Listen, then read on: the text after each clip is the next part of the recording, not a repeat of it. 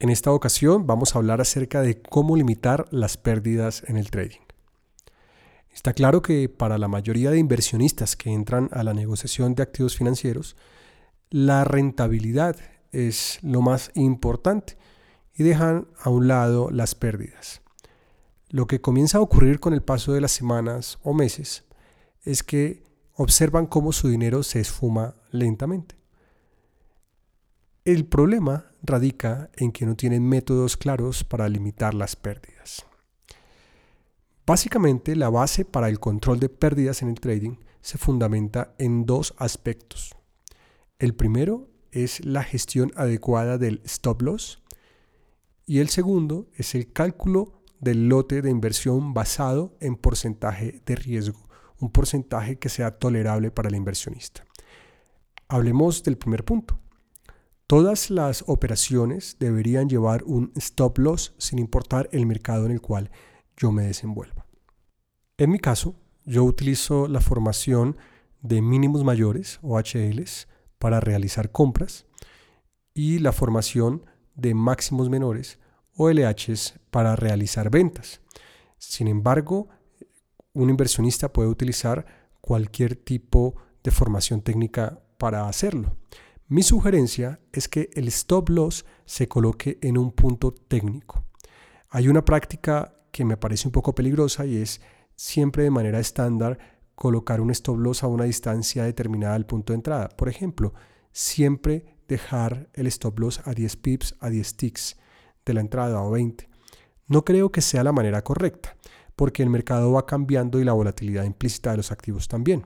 Por consiguiente, debería ser en un punto técnico. Cuando yo hago una compra con un mínimo mayor, procuro de que el stop loss esté por debajo del valle que se ha formado, porque ese valle se convertirá en un soporte. Lo mismo en una venta, coloco el stop loss por encima del pico que se ha formado, porque ese pico se convertirá en una resistencia. El objetivo es básicamente que si el trade me falla, ese nivel sería mi última carta, porque ahí podría volver a rebotar si es un movimiento alcista o a retroceder si es un movimiento bajista. Hay otras personas que utilizan los breakouts de líneas de tendencia, de soportes, deberían utilizar los stops alrededor de esas zonas. En fin, lo importante es que el stop loss se fije con base en un patrón técnico.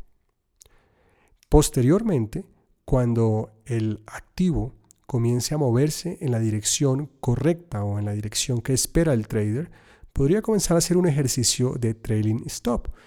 Cuando llegue a una relación riesgo-beneficio uno a uno, podría reducir el stop loss a la mitad o incluso acercarlo un poco más al punto de entrada, que es lo que se conoce con el nombre de break even.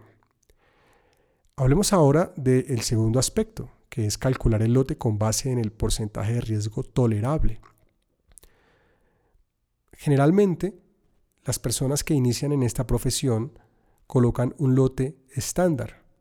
Por ejemplo, un número de acciones, un número de contratos específico. Pero eso está mal porque debería calcularse con relación al porcentaje de pérdida que yo estaría dispuesto a asumir en caso de que el trade salga mal, porque esa posibilidad existe siempre. Si yo ya definí que el stop loss está a 30 puntos por una figura técnica del punto de entrada, pues debería entender cuánto perdería por cada punto y multiplicarlo por 30 y así entendería cuánto sería la pérdida potencial por cada contrato, por ejemplo, que yo invierta.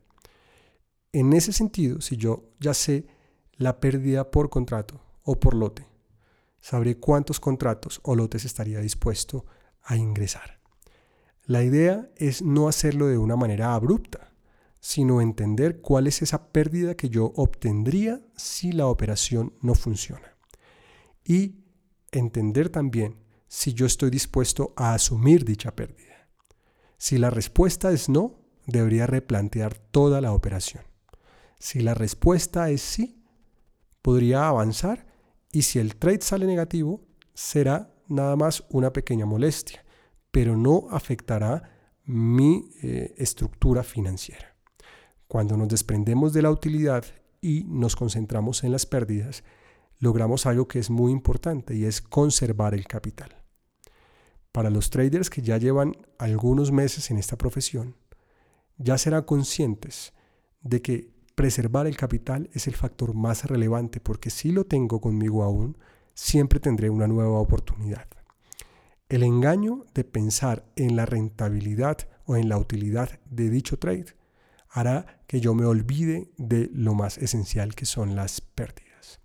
La combinación de una gestión adecuada del stop loss y un cálculo de lote de inversión basado en el porcentaje de riesgo que yo estoy dispuesto a asumir si el trade sale negativo suele ser una combinación muy poderosa para que yo poco a poco alcance la consistencia. Si el trader está comenzando en esta profesión, mi sugerencia es que ese porcentaje de pérdida sea muy pequeño, por ejemplo el 1 o máximo el 2% por trade. También sugiero hacer un bajo número de trades y enfocarse más en la calidad que en la cantidad. Siempre pensar en que el stop loss debe respetarse y no quitarse o moverse, porque ahí estaríamos alterando el plan inicial y seguramente las consecuencias es acumular más pérdidas de las esperadas. Sugiero entonces que el enfoque en los próximos días para el trader sea colocar un stop loss técnico, calcular el lote de inversión de acuerdo a mi tolerancia al riesgo y respetar el stop loss. Por supuesto que si las cosas comienzan a salir bien, ir moviendo el stop loss a mi favor incluso hasta punto de entrada. No olvidar que si el trade va avanzando bien, yo puedo tomar utilidades parciales y eso me ayudará mucho a liberar capital emocional. Soy Eduardo Moreno del equipo de 21 Trading Coach. Nos vemos en una próxima oportunidad.